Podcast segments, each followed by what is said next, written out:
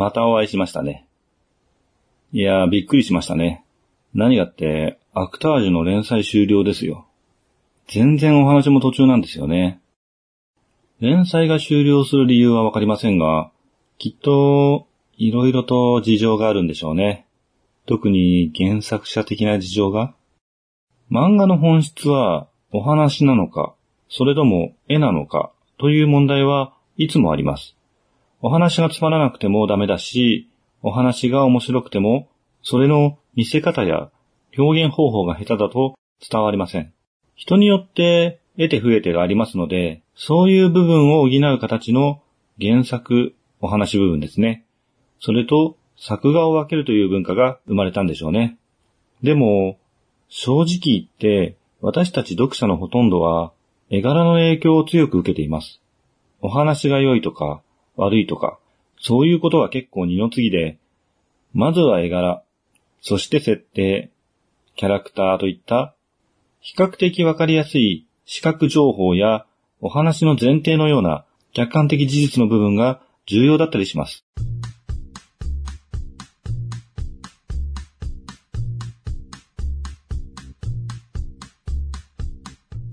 今回の件で言うと、原作者の表記に問題があるわけで、そのまま引き継ぐことはできないにしても、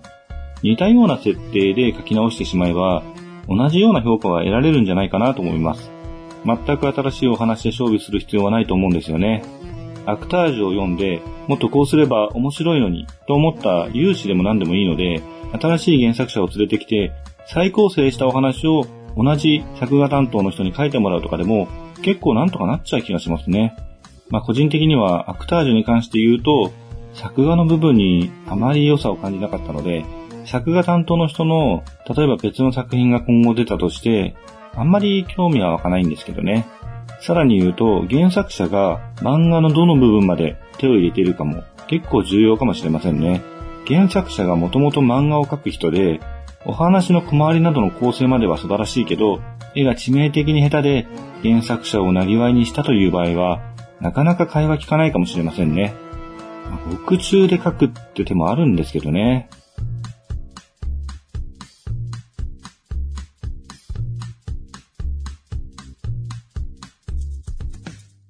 改めまして、夕闇堂の根岸です。週刊少年ジャンプで人気作品を連載、セクシャルな犯罪で思い出すのは、やっぱり世紀末リーダー伝たけしとルローニケンシンですよね。若干低年齢の女性に対し興味を持った人が多いのかもしれませんね。まあ多いっていうのは語弊がありますね。さて、今回はそんな性的な犯罪の話は置いときまして、続けられたら続けますくらいのスタンスで、面白い少年漫画についての考察をしていきたいと思います。まあ、考察というか、面白い少年漫画を考えようというテーマですね。これは根岸の独断、偏見に基づく内容なので、あらかじめご了承ください。ま、これまでもずっとそうでしたけどね。少年漫画は大きく分けて、ストーリー漫画とギャグ漫画がありますね。ギャグ漫画は結局どんな設定でもギャグが面白いかどうかが作品の肝なので、それについて話すことは難しいですよね。ということで、基本的にストーリー漫画で考えていきます。ストーリー漫画のタイプはいくつかありますが、代表的なもので言うと、スポーツ漫画ですね。一時期はスポコンなんて言葉もありました。スポコンとは、スポーツ根性漫画のことで、読んで字のごとく、スポーツと根性を描いたものになります。今でこそスポーツは科学的見地というものが当たり前に存在していますが、昔は大体根性で乗り切るものでした。今根性論というと少し頭が悪そうなイメージですが、基盤となる考え方が根性論である時代も実際にあったわけですね。とりあえずスポコンはいいとして、今スポーツ漫画というと、よりリアルな、実際に取り組んでいた人からすると、あるあるな描写が目立ちますよね。そして、そこにこんなスーパープレイヤーがいたら、というものが多いような気がします。小説などにも、専門的な職業を学んでいくものや、普段は内部の人間にしかわからない部分の描写がある仕事物というものがあります。職業をテーマにすると、少年漫画というよりも、ヤングチカビジネスコミック誌という感じなので、それの少年版がスポーツ漫画という位置づけになっているような気がします。学園ものという学校生活をテーマにしたものもありますが、その学園もので部活動、主に運動部をテーマにするとスポーツ漫画になりやすいですね。ほとんどがそれで、卒業かプロ入りが結末になることが多いですね。文化部だと学園ものというくくりになるかもしれません。学園もののギャグ漫画の設定とかに割とありますよね。学園ものというと、思春期の恋愛をテーマにしたものも含まれますよね。思春期のというのは、つまり少年期にかかる部分ですね。さっきのスポーツ漫画、学園ものも少年期から青年期までというのがほとんどです。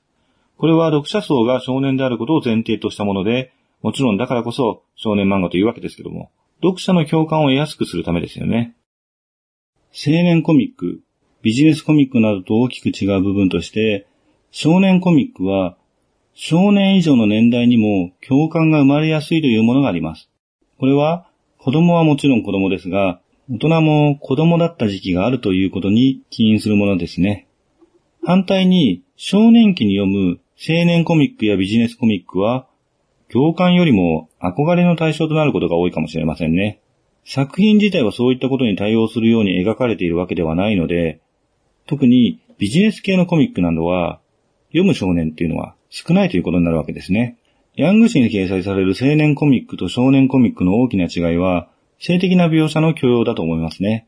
他にもあるかもしれませんが、代表的なものはそれだと思います。これについては、少年期から思春期の間に憧れの対象になり得る要素ではありますよね。エロ表現の少年誌と青年誌の境界について考えるってのもちょっと面白いかもしれませんね。学園恋愛ものだと結構エロという要素が軸になっていることが多いですね。ハーレムものと呼ばれる男子一人に対していろんなタイプの女子が集まってくる漫画もありますが、基本的に誰とも交わらないですよね。まあ交わったらおしまいってのもありますけどね。少年誌と青年誌の恋愛ものの線引きとして、交わった先があるかないかというのはあるかもしれませんね。昔の少年誌には、恋人同士、交わりありというキャラはいたと思いますけど、ここに30年の少年コミックにはいないような気もしますね。やたら発育した女子の体の描写は結構ありますけどね。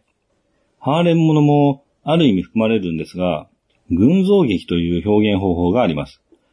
ある特定の場所、それは施設であったり、街であったりと、規模はまちまちですが、その中の様々なキャラクターたちのやりとりや関係性でストーリーが展開していくタイプの物語を指します。先に出たスポーツ漫画でチーム戦などを題材にしたものは主人公だけを描くのではなく、主人公に引けを取らない能力のキャラクターたちを多角的に描くというのが一般的になりました。名作と呼ばれる作品の多くは主人公に魅力があるのはもちろん、その周りにいる登場人物も魅力的に描かれています。そういった意味で、特に長編コミックは群像劇の手をなしたものが多くなっていますね。結果的に群像劇の体裁になったという方が正しいかもしれませんね。小説と漫画の大きな違いとして、連載事情というものがありますよね。連載小説というものもありますが、大抵の場合、単行本化するとき、そのままの状態で出版されることはありません。文章の構成や客観的事実の確認など、連載時よりも厳正な審査が行われて、再構成される、もしくは作家によって一部過失があったりします。全く違う形になっちゃうものもありますよね。連載時のものは、どちらかというと、作品の素材という取り扱いの印象が強く、単行本化されて、初めてその作家の作品となる、という考え方なのかもしれません。一方漫画は、もちろん過失や修正はあるにしても、あまり大きな変更はしません。作業工程がとても手間のかかるものであるということもそうですが、作品のオリジナリティを最初の作画とする考え方があるからだと思います。例えば、構想段階の主人公のラフスケッチなどが公開されたりすることもありますが、そんな作業工程の途中経過に興味を示されるというのも、より最初の作画に近い部分に一定以上の価値があるという考え方ですよね。なので、コミックは連載時に書かれたものがオリジナルである。ラフとか下書きとかって考え方もなくはないですが、一応作品として世に出た最初の形がオリジナルであるという考え方ですね。そういうものが浸透しています。初版本という価値観は漫画に限ったものではないですけど、作画という部分においては、より漫画の方が強く出ていると思います。セリフの一部を変更とかも気にする人はいるとは思いますけどね。少し前に完全版という本が流行ったことがありました。完全版というと、作者が納得するまで過失修正した最終形態であるようにも思いますが、蓋を開けてみれば、雑誌掲載当時のカラーの再現というものでした。連載コミックは雑誌掲載時に雑誌の都合でカラーページになったりしていますので、それの再現というわけですね。正直、小説の生原稿にもちろん価値を見出すって人はいますけど、読みづらい生原稿にほとんどの人は興味を示したりはしませんよね。物語の内容に価値を見出している分、より読みやすく構成された製本版を好みます。それに対して漫画の生原稿は、それだけで価値を見出す人は結構います。たった1ページであっても、イラストレーション、絵画と同じような取り扱いをされたりもします。額に入れて飾りたいなんて人もいるでしょうね。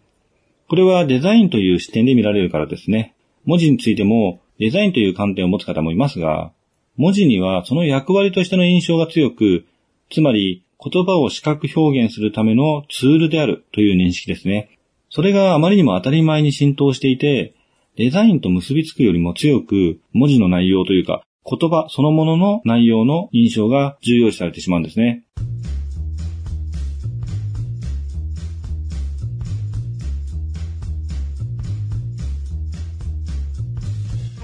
文字の役割としては、とても正しい効果ですよね。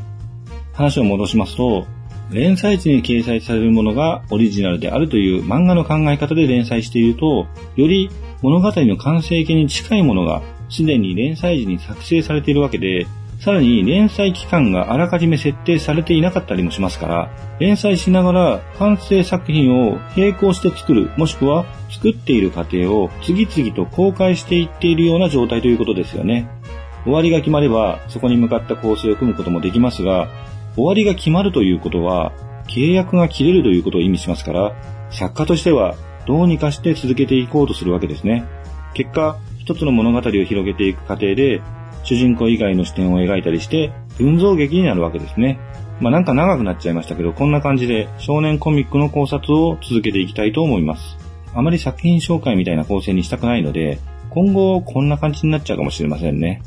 この番組は架空の中古書店、夕闇堂がお送りしました。